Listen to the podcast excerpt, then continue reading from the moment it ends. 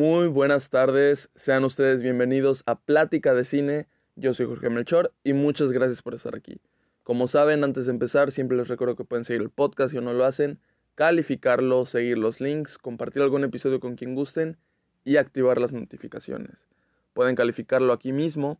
Si, si ven hasta arriba de donde les aparece el podcast, hay una opción donde tienen unas estrellitas. Ahí le pueden dar y le ponen las estrellas que ustedes consideren este, pues que, que le dan al podcast. Bueno, ya tenía rato de no hacer podcast desde el lunes, o sea, ya tenía varios días y pues bueno, he estado de flojo, no he hecho, no he hecho podcast, pero sí he estado viendo películas. He visto bastantes películas y bueno, ya vieron el título, así que ya saben de qué película voy a hablar. Quería decirles, adivinen qué película, ¿no? Pero pues el título está ahí. He visto Metrópolis, he visto Blade Runner, he visto Afterson, The Sun, Cinema Paradiso y Encuentros cercanos del tercer tipo. ¿Ok? Eh, no sé si les voy a hablar de, hacer, de todas las películas.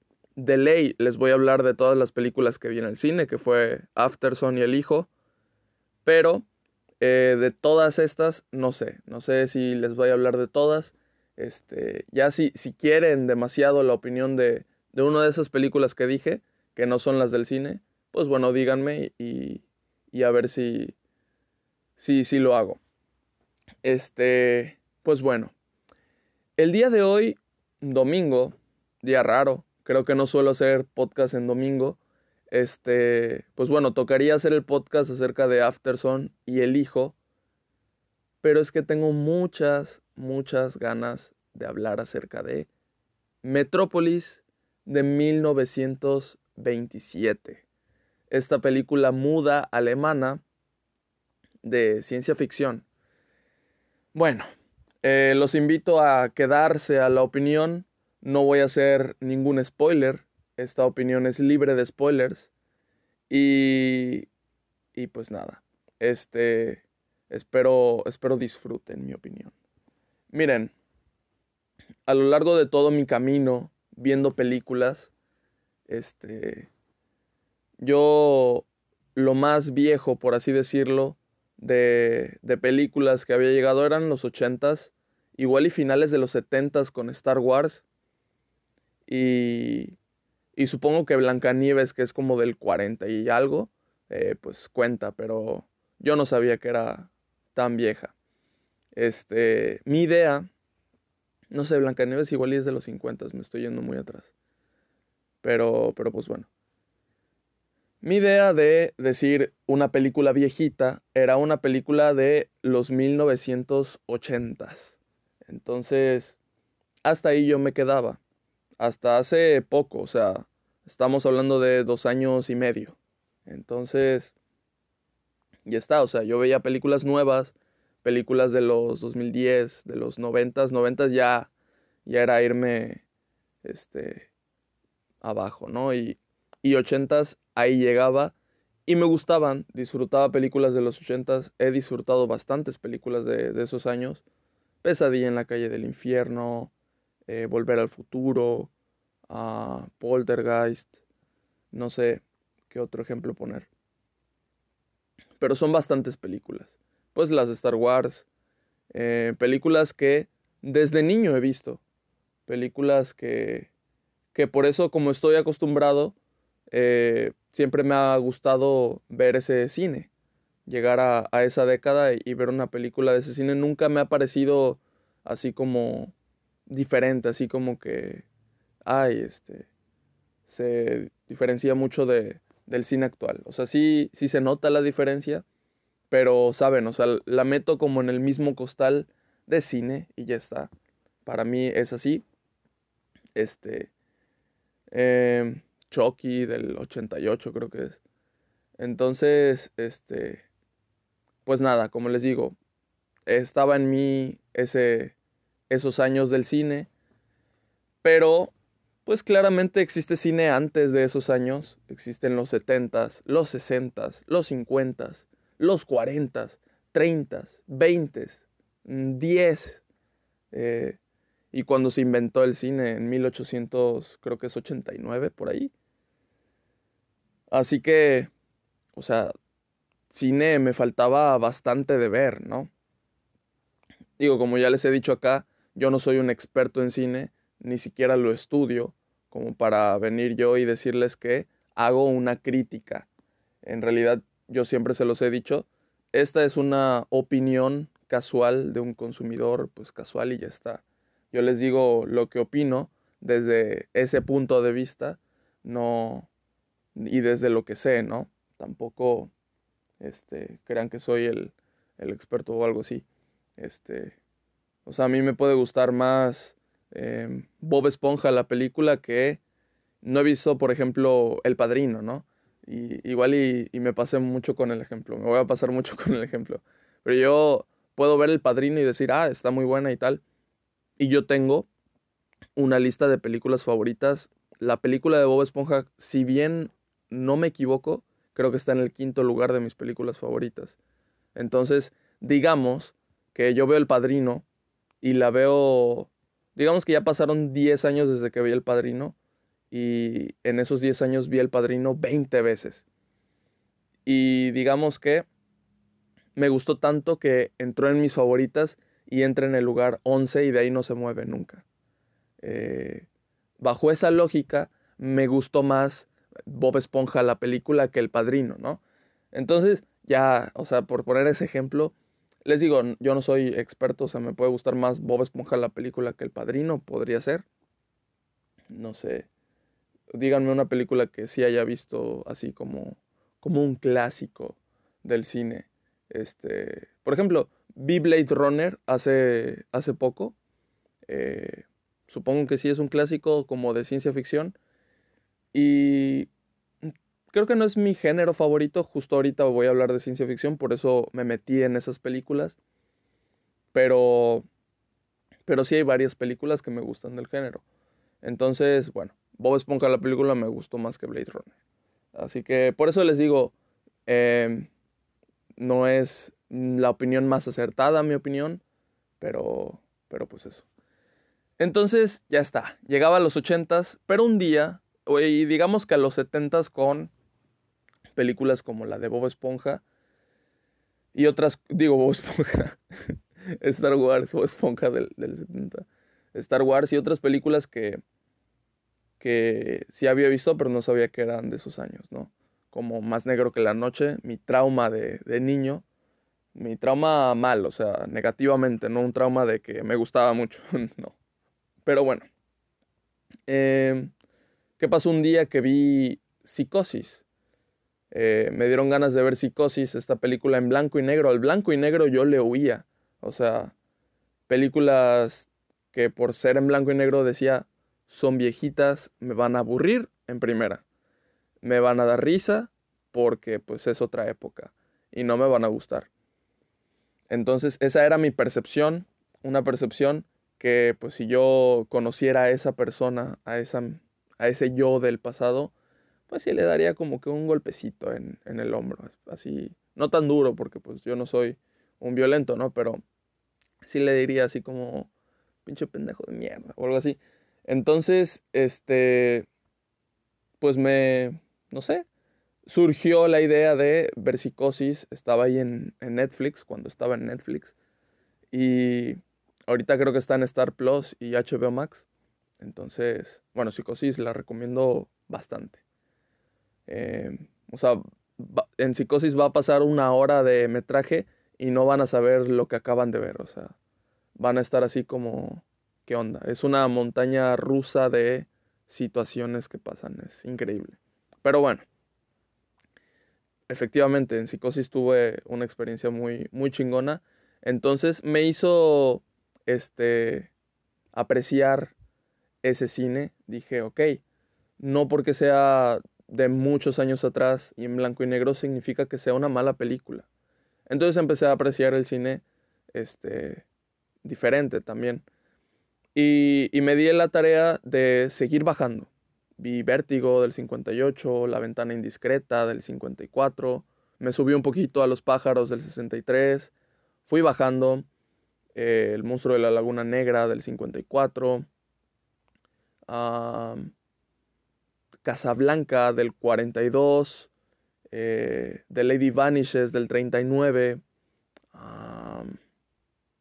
déjenme acuerdo, El Hombre Invisible del 33, Drácula del 31, y así fui bajando hasta que llegó un punto en el que dije, ok, sabía que iba a llegar a este punto, tengo tres opciones, que son las que casi siempre he escuchado, que son los clásicos eh, del cine mudo. O por lo menos lo que me interesa a mí. O sea, por ejemplo, si hay una película clásico de cine mudo, puede ser de, de romántica. O sea, cuando yo pongo una película de amor, ya está. O sea, sí es mi debilidad, pero no es lo que primero pongo. O sea, siempre mi primera opción es un, un terror. Entonces, este, las opciones estaban ahí, eran Nosferatu, El gabinete del doctor Caligari y pues bueno, también estaba Metrópolis por ahí.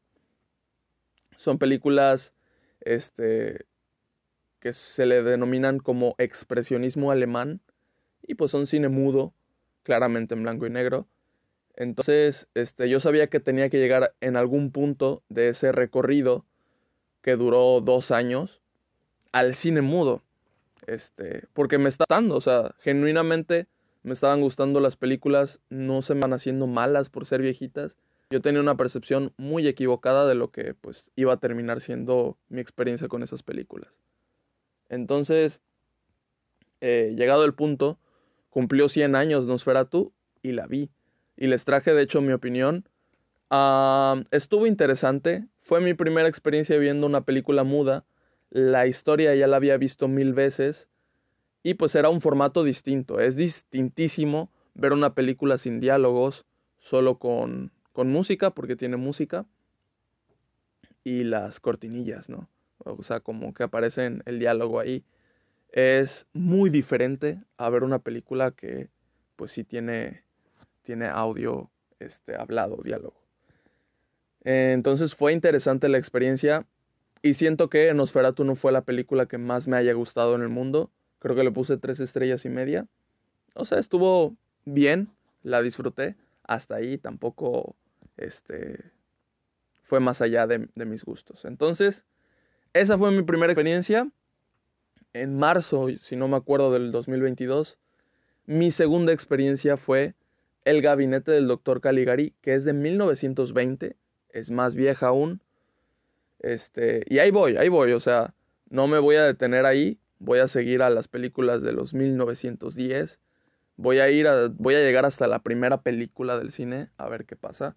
Y pues es imposible que vea absolutamente todas las películas que existen, o sea, entonces, este, pues eso, no se me van a pasar bastantes, pero, pero ahí voy. Entonces, este, mi siguiente película muda la vi pasado marzo, abril, mayo, junio, julio, agosto, septiembre, octubre. En octubre de 2022, llegado Halloween, vamos a ver El gabinete del doctor Caligari. A ver qué tal. Eh, no fue la mejor experiencia que tuve con Nosferatu. Mm, vamos a ver esta, a ver qué tal. Me encantó El gabinete del doctor Caligari. Es una película que vería de nuevo porque verdaderamente la disfruté. Creo que le puse cuatro estrellas o cuatro estrellas y media, no recuerdo bien. Y es increíble, o sea, hay un plot twist también durante toda la película, al final hay un plot twist que te deja seco, o sea, así como que, ok. Eh, y no sé, o sea, voy a seguir bajando en las películas a ver si las películas tienen un plot twist así o esta fue la primera película que eh, hizo un plot twist de esa magnitud. Em, y, y pues eso, esa película me gustó mucho. De nuevo una película alemana muda. O sea, este... Esas son las películas que tenía en cuenta que tenía que ver del cine mudo. Y pues es una coincidencia que las tres sean alemanas, ¿ok? Entonces, pues ya está. El gabinete del doctor Caligari me gustó mucho más. Y pues bueno, ahora tenía que ver Metrópolis. Una película que había escuchado bastante, en publicaciones de páginas de cine, siempre como que la, le hacían referencia cuando se querían referir a, algo y pues dijo, ok, o sea, es un gran antecedente del cine, así que pues debo de verla. Ok. Nosferatu y el gabinete del doctor Caligari duraban una hora veinte las dos. Una duración bastante accesible si son tus primeras, pues, experiencias con el cine mudo. Es demasiado, bastante accesible, eh, demasiado ideal. ¿Qué pasa con Metrópolis? Bueno, Metrópolis de 1927, dirigida por Fritz Lang, dura dos horas y media. Entonces es una duración casi el doble. Y, y pues bueno, lo bueno que no fue la primera película muda que, que decidí ver, porque igual y no hubiera tenido la mejor experiencia. Entonces siento que haber visto dos películas antes de esta me dejó ya, ya este, sabiendo cómo iban a ser las películas mudas, ya, o sea, ya acostumbrado. Entonces, bueno, mi experiencia con Metrópolis. vi media hora de, de, la película. Estaba yo en la, en la universidad, en un descanso, de que se fue el maestro y el otro pues tenía que llegar y pues yo puse la película, me puse los audífonos y verdaderamente en esos 30 minutos se me hizo muy, muy inmersiva la película junto con las imágenes que me estaba mostrando, la música y la historia. Verdaderamente me estaba gustando bastante. O sea, de una forma que no, no les puedo explicar. Media hora de la película me bastaron para saber que la película iba a estar buena. No sabía si me iba a gustar o no, o sea, qué tanto, pero iba a estar buena. Entonces dije, me voy a esperar. O sea, bueno, no tenía opción tampoco, ya iba a empezar la clase. Entonces tampoco era como que mucha opción. Y, y, dije, pues la veo en mi casa, ¿no? Bien, y ya está. Llegando a mi casa, no dije, no, pues me la voy a quedar para mí solo. Le, le invité a mi mamá, le dije, oye, ¿quieres ver esta película? Mi mamá en primeras dijo que no. Mi mamá le huye a las películas en blanco y negro. Y este, le dije, no, o sea, tal y tal. Está como interesante lo que llevo. Y, o sea, no sé cómo vaya a terminar, pero pues de momento está padre y tal. Bueno, ya como yo rogándole que vea una película conmigo, este, aceptó. Y luego le dije que era muda. Este, como que se quiso echar para atrás, pero pues ya ni modo. Entonces, pues la puse desde el inicio. Empezó. Y este, tuvo una buena experiencia. Le gustó. Eh, yo, yo siento que sí le gustó, por lo menos eso me dijo. Eh, me dijo que estaba sorprendida porque no pensó que le fuera a gustar esa película. Y, y durante toda la película estuvimos impresionados de varias cosas, tanto la música como los escenarios, efectos, historia, actuaciones, todo eso verdaderamente es muy muy bueno. Y el hecho de que sea de 1927, o sea, tenga 96 años. 96. Sí, 96 años. Este, pues era aún más impresionante. O sea, si comparamos con otras películas que han salido en los últimos años, este, no sé si pueda poner un ejemplo. Un ejemplo, um, o sea, por ejemplo, alguna película de Marvel, por decir No Way Home, una película de un gran fanservice que agradezco y voy a agradecer por siempre. Volver a haber visto al, al héroe de mi infancia fue... no tiene precio. Pero es una película con malos efectos visuales, hay que decirlo. Efectos que te sacan de la experiencia, te dicen, o sea, te hacen decir, pues, ¿qué onda con esto, no? Esta película es o sea, increíble en esto, en los efectos visuales.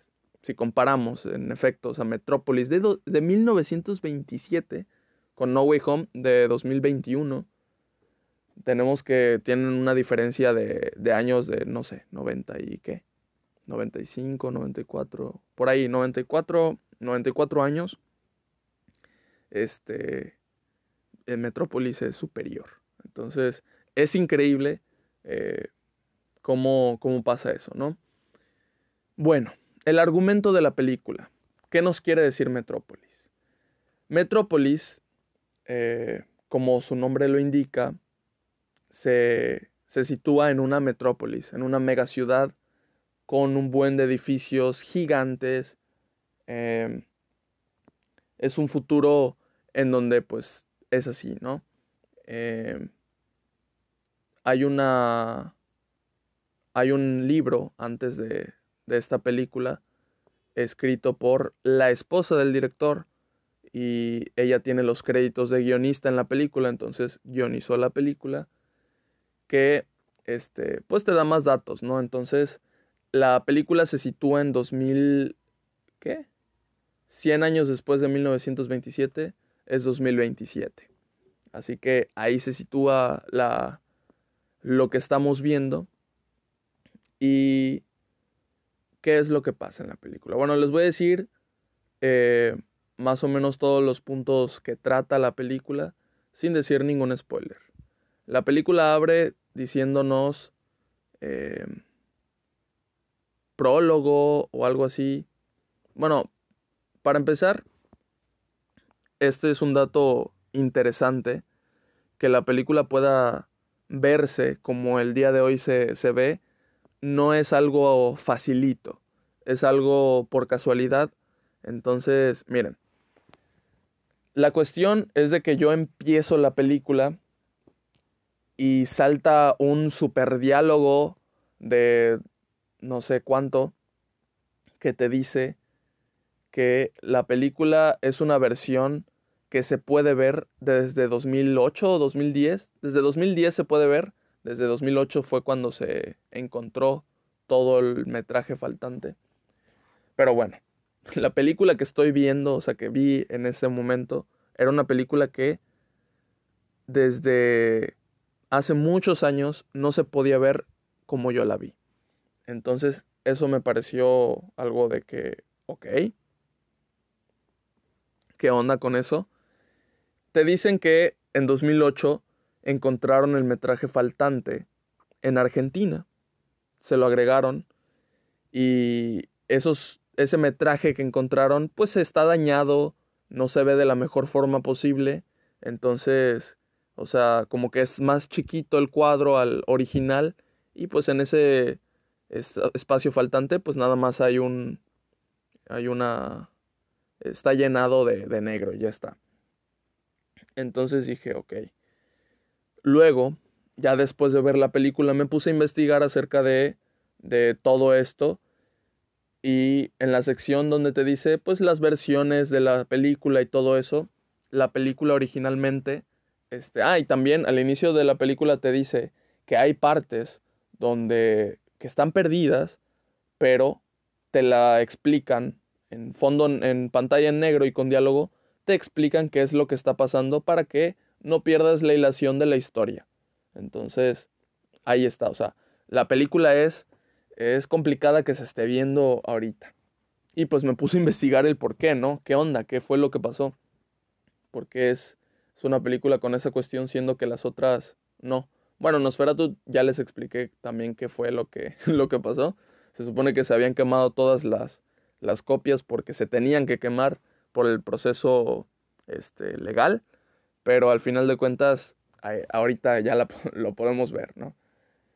Este, lo que pasó fue que en su estreno original, en Alemania, tenía una duración de 2 horas con 33 minutos.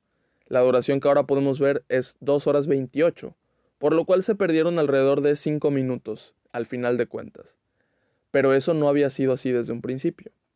Había salido en el 27, como les dije, en Alemania, y esa fue la, la versión que sacaron para, para Alemania, la de 1 hora 33.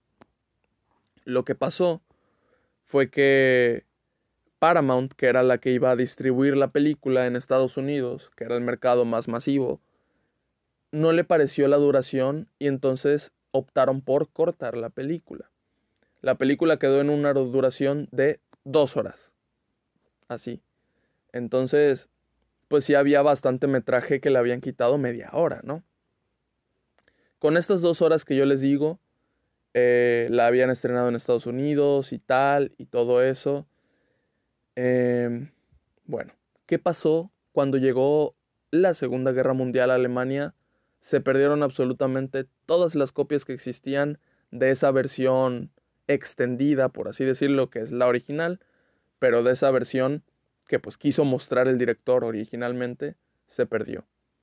Y ya está. Solo quedó la de dos horas. Por muchos años fue así. Eh, por muchos años, de hecho, tuvo una remasterización con ayuda de muchos, muchas, este, ¿cómo se le llama? Pues organizaciones que se dedican al cine.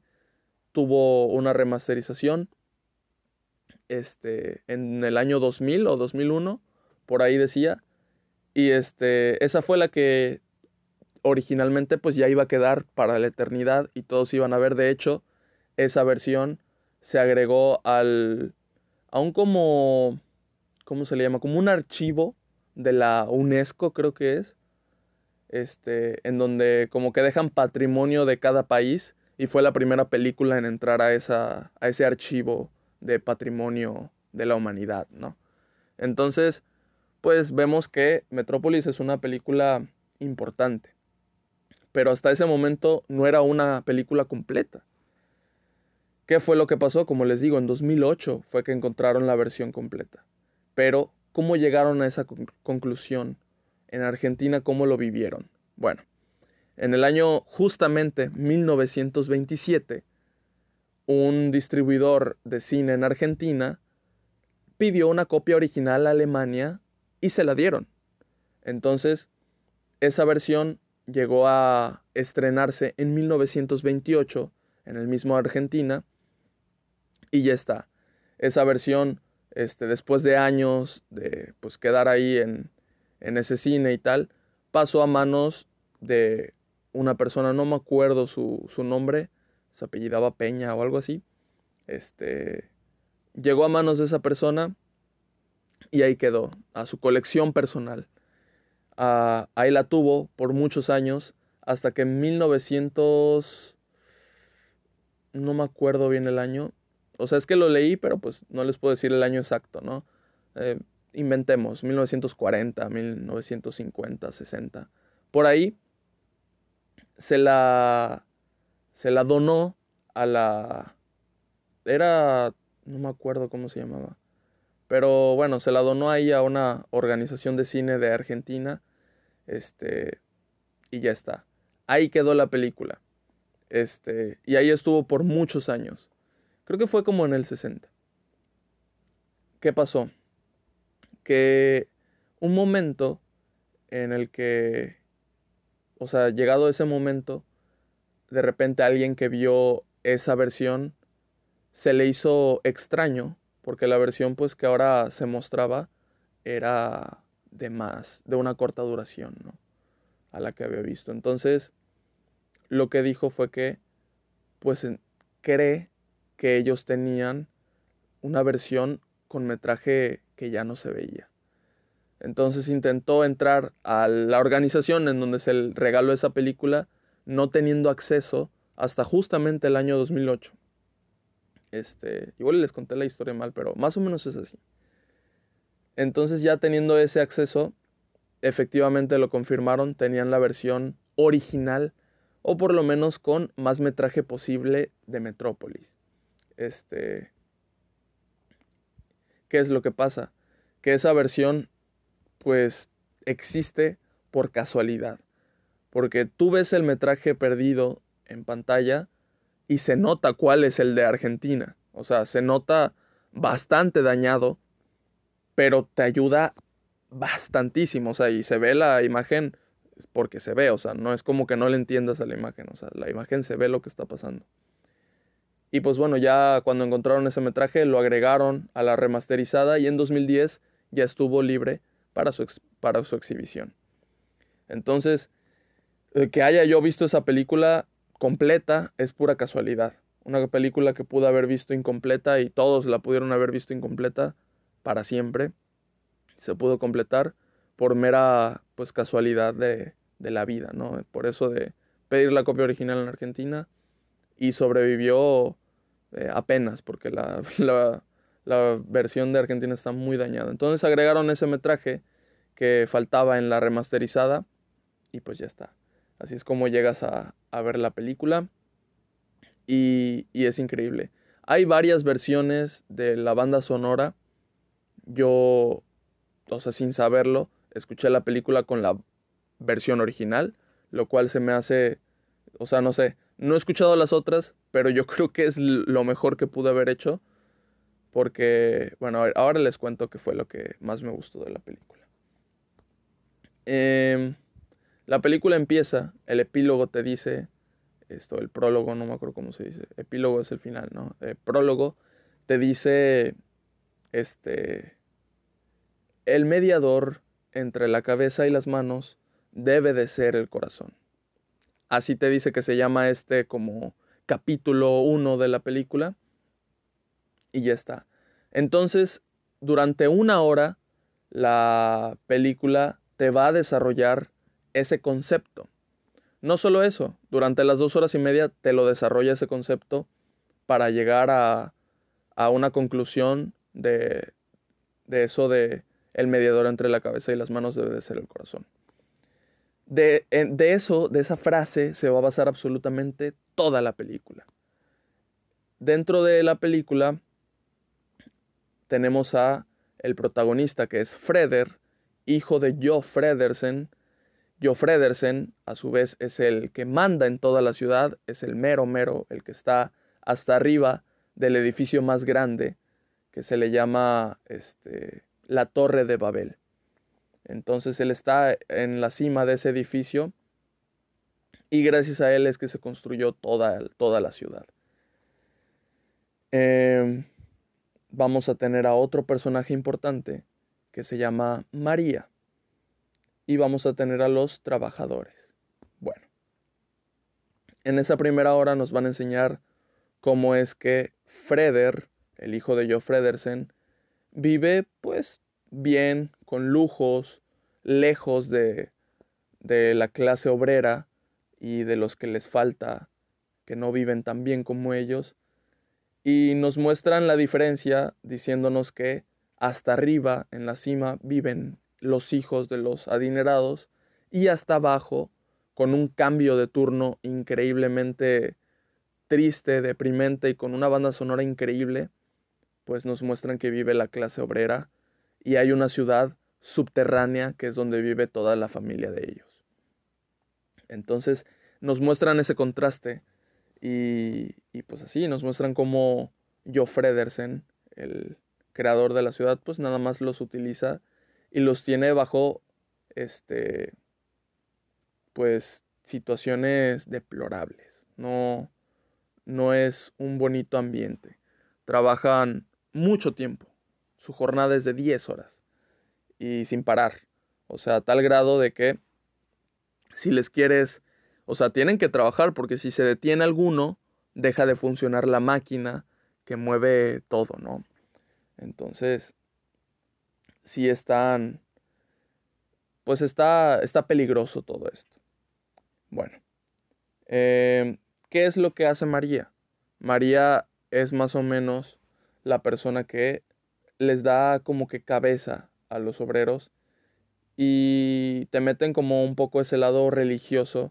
Ella, este, como que les dice no, que hay que esperar, porque ellos tienen un plan eh, como que de, de, levantarse en contra ya de, de Joe Fredersen, pero ella les dice no, que hay que esperar, que hay que confiar, tener fe en que va a bajar el Señor y nos va a ayudar y tal. Cosa que pues no les voy a decir si pasa en la película. dije que no hay spoilers, ¿no? Ya iba a decir si pasa o no. Este. Y pues bueno, esa, esa es esa parte, ¿no? La cabeza, los obreros, las manos eh, y todo eso. Entonces, ¿qué pasa con nuestro protagonista Freder? Llega un día y sube al, piso más alto, en donde está el club de los hijos, de estos hijos de los papás adinerados, y sube María, con un buen de niños, hijos de los obreros, que pues se ven muy pobres. Entonces, Freder es el único que se sorprende, pero de una forma en la que lo preocupa. Los demás se sorprenden y quieren que se vayan, que se larguen. Entonces, María llega y cuando llega les dice a los niños, miren, ellos son sus hermanos. Entonces, bajo ese concepto, Freder queda sorprendido de lo que acaba de ver y quiere encontrarlos para ayudarlos, para saber qué es lo que está pasando. Entonces, él tiene un camino largo por recorrer para llegar a donde están los niños, pasa por donde están los trabajadores, y este, él se pone, él mismo se pone en el lugar de un trabajador, este, cambia como que ropa y, y entonces se pone en el lugar del trabajador y ve lo mucho que cuesta tener esa vida. Entonces, vemos que él es la empatía andante. Entonces, él va a ser pues nuestro mediador. Él, nuestro protagonista, llega a donde está su papá y pues le cuenta toda la situación, ¿no? Freder la desconocía, pero su papá pues claramente no la desconocía. Eh, llega un punto importante en donde le está diciendo todo Freder, le está explicando todo y le dice que dónde están los trabajadores, este, dónde viven y todo eso.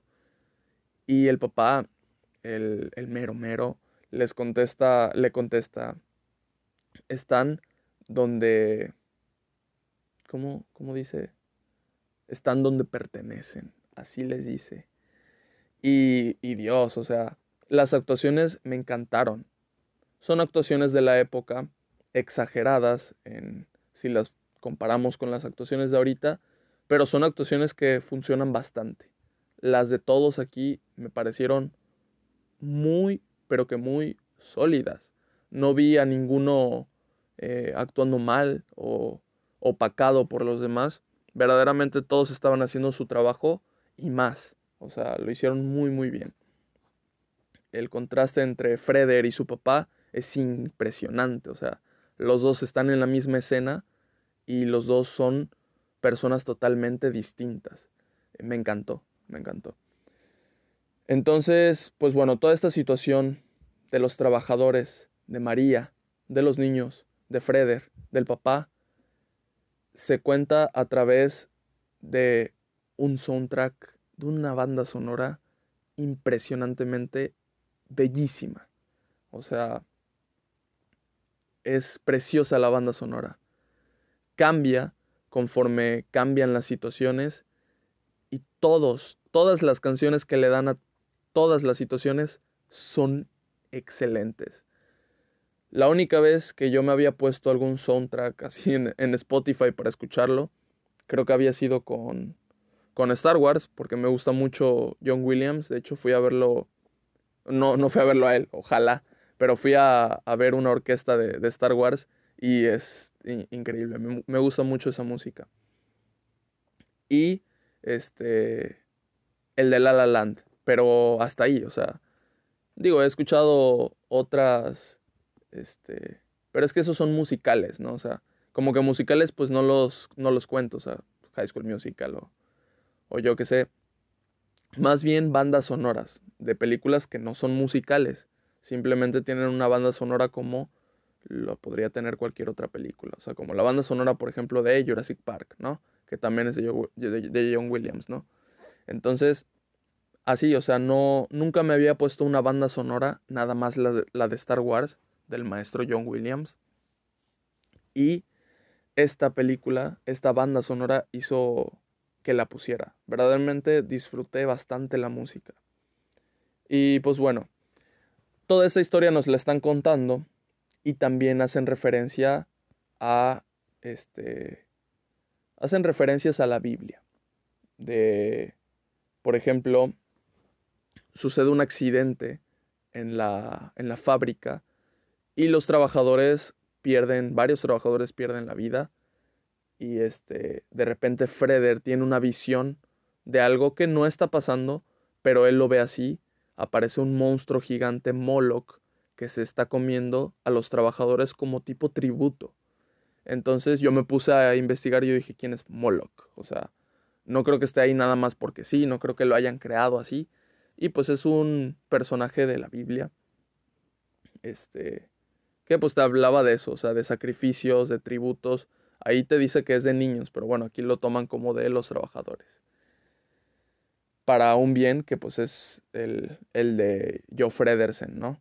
Que es el, el de hasta arriba.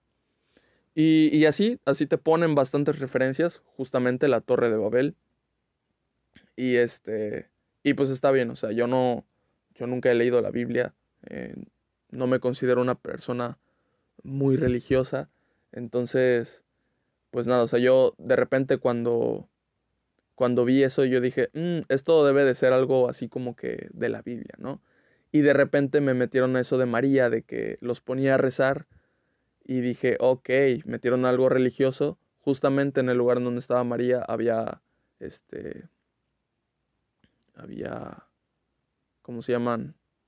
Estas cruces.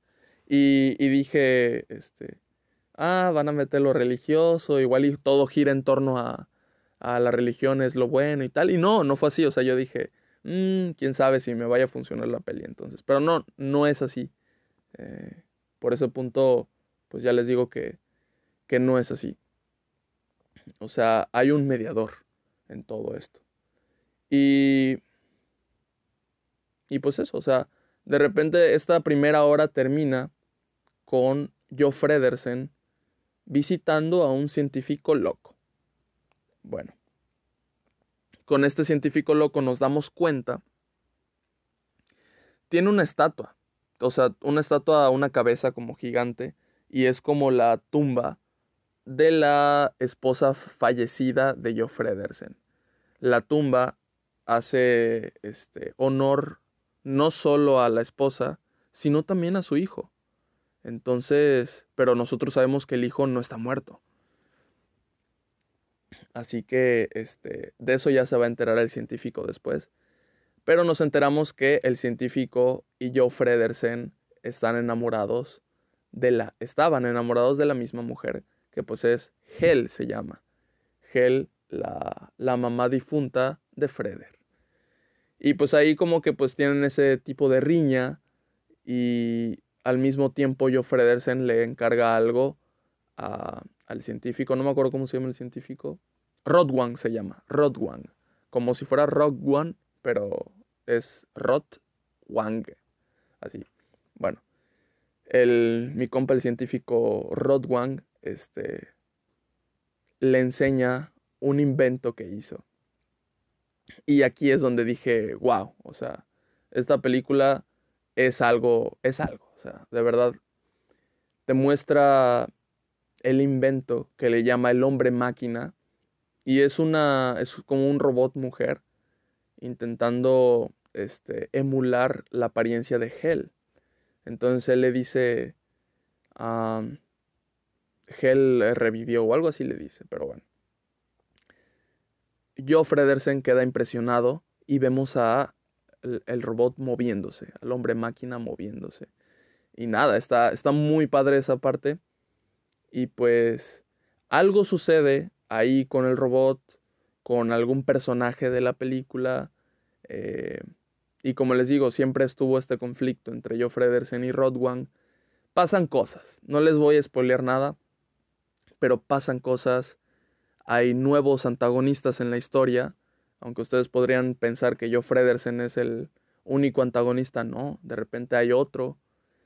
Y, y pues así, de repente sí existe una, una batalla.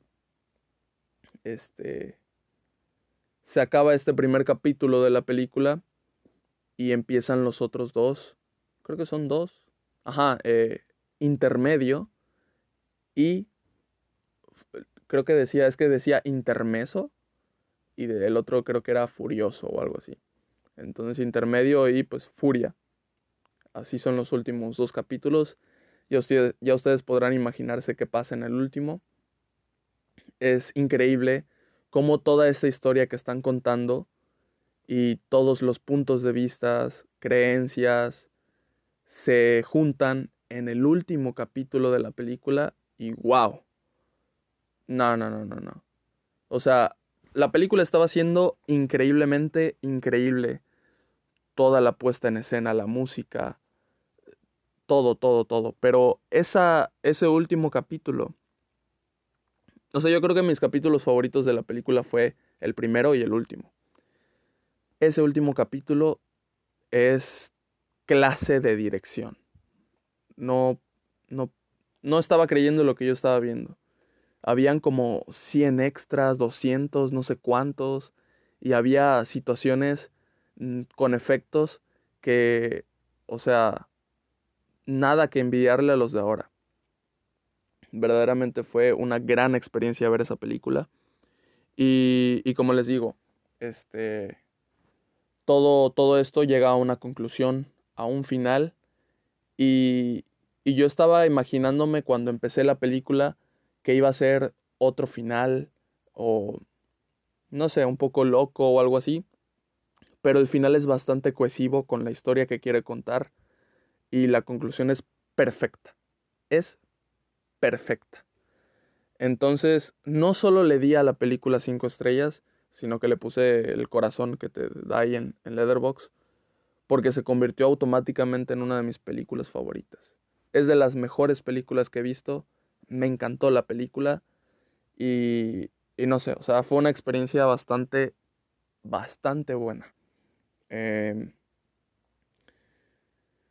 Ah, les digo, la, la conclusión de la película es increíble. O sea, la película inicia y desde que inicia te está desarrollando todo lo que te quiere decir y cómo lo construye es excelente para ese excelente y perfecto final.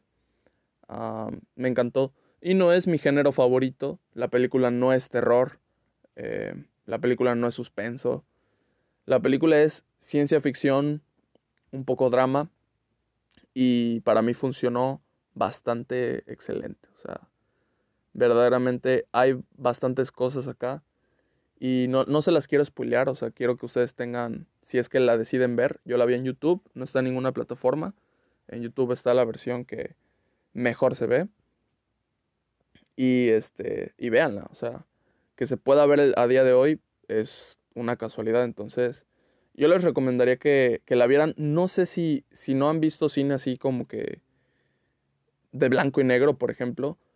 No sé si yo les recomendaría empezar ahí. O sea, les digo, esa película de ley tienen que verla, pero yo tuve un proceso pues de dos años, ¿no? Para llegar a ese punto.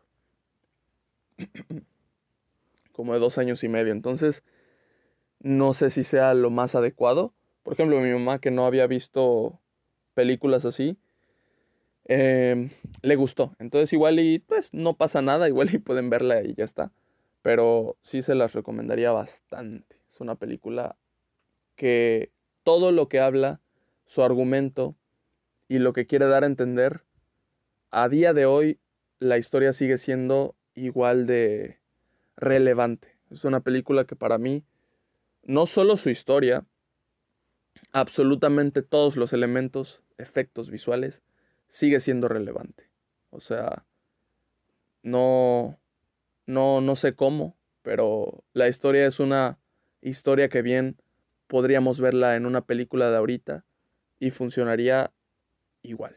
O sea, la historia de verdad envejeció bastante bien la película.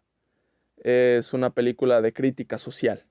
Entonces, la crítica social que hace en la película sigue, sigue siendo relevante porque seguimos teniendo los mismos problemas y no es que más. Entonces es increíble cómo esta película sigue siendo relevante después de 96 años.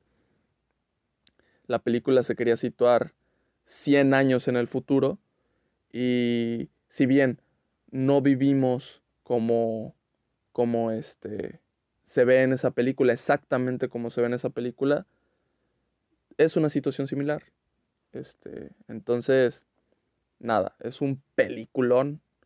10 de 10. no es un 9.9, no, es un 10 de 10, sin más. Y este, ya está. Me gustó tanto que, que busqué qué cosas vendían acerca de esa película, ¿no? Busqué eh, productos oficiales o con licencia, obviamente, eh, pero no vendían casi nada, o sea, no hay de figuras NECA, no hay. y me puse a buscar si había, yo qué sé, la versión en físico de la película. Y este, y sí había. Pero como les digo, no había casi nada de mercancía de la película. Entonces ya me puse a buscar cosas muy específicas. Me puse a buscar la figurita del robot. Y lo encontré. Encontré dos versiones en específico. Una que estaba muy, pero que muy bien diseñada, detallada, de buen tamaño, este, y verdaderamente increíblemente preciosa. Costaba 12 mil pesos. Eh, y la otra, o sea, de 12 mil no hay un intermedio. Pasamos a una que costaba mucho menos a 12 mil. 12 eh, veces menos. Pasamos a otra figura que costaba 12 veces menos. Que pues si bien no está muy detallada y tal, es un producto que tiene una licencia oficial y sirve como pues colección, coleccionar algo de la película. Entonces me aloqué un poquito y la compré.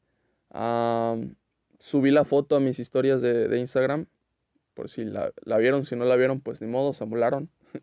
pero pero sí, ahí, ahí subí el, producto que compré.